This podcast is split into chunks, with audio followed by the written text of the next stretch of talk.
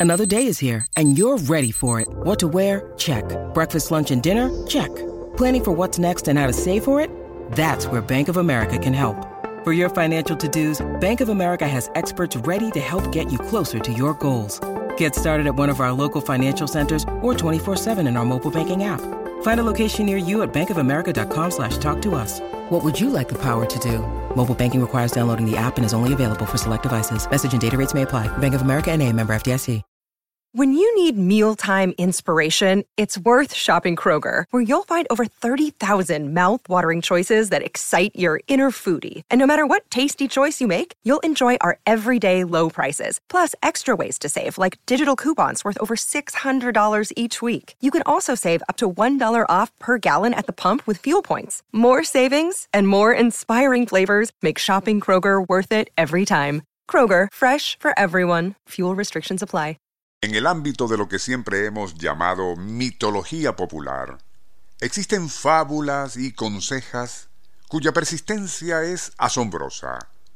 Son muchas, pero entre ellas destacan algunas, como la del Triángulo de las Bermudas, el Yeti o abominable hombre de las nieves, los protocolos de los ancianos de Sión, la astrología, platillos voladores y sus casi infinitas variantes, fotografía Kirlian, el espiritismo, la reencarnación y así cientos de otras manías creenciales. Por cierto que una de las más recientes se refiere a que el hombre nunca llegó a poner pie en la luna, y todo lo que hemos estado viendo al respecto desde 1969 no ha sido más que una manipulación fílmica en la cual tanto los Estados Unidos como la ex Unión Soviética han sido cómplices.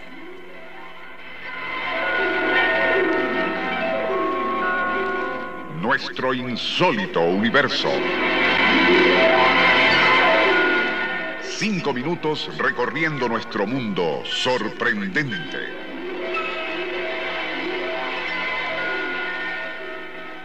Lo comentado al inicio viene al caso, pues de un tiempo a esta parte ha estado resucitando en la autopista cibernética el rumor de que esa gran hazaña tecnológica de que el hombre llegase a la luna, en realidad no sucedió.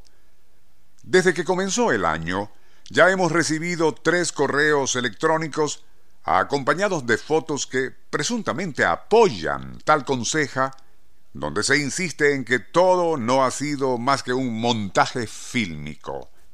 El génesis de este rumor, que en su inefable necedad es similar al del cadáver en Roswell, se inspiró en una película de los años 70 titulada Capricornio 1. La trama de aquel fantasioso bodrio planteaba que ambiciosos capitalistas, ¿cuándo no? Y el gobierno norteamericano planifican y llevan a cabo un falso viaje no a la Luna, sino a Marte, y a este fin realizan un costoso operativo fílmico para simular todos los detalles de un trayecto al espacio, incluyendo, desde luego, el descenso en el rojo planeta y una caminata en la desolada superficie de ese mundo alienígeno.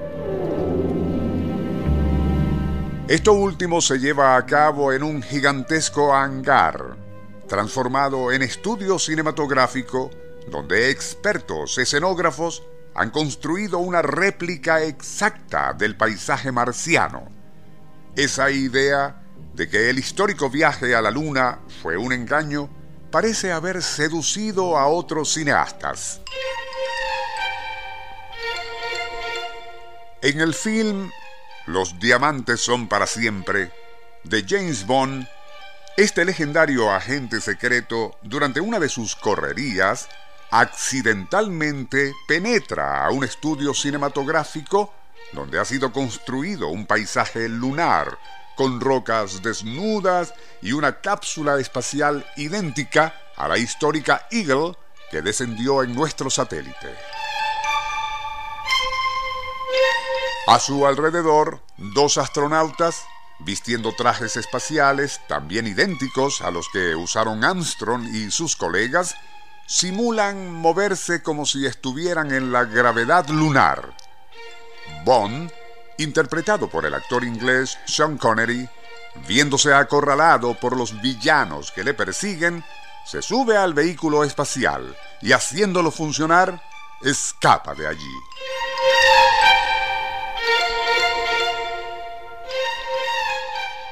La secuencia descrita nada tiene que ver con la trama de la película, pero sus realizadores la incluyeron como un chiste de humor negro en obvia referencia a los rumores que ya circulaban acerca de que el viaje y descenso en la Luna en julio de 1969 no era más que un truco cinematográfico.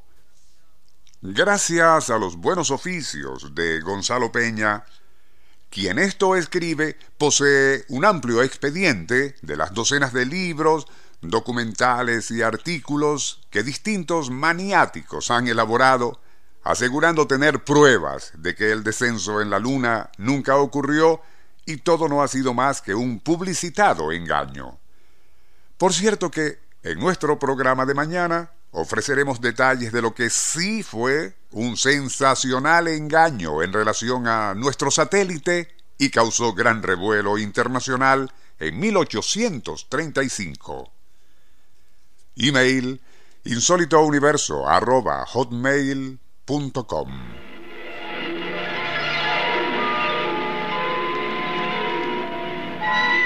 Nuestro insólito universo.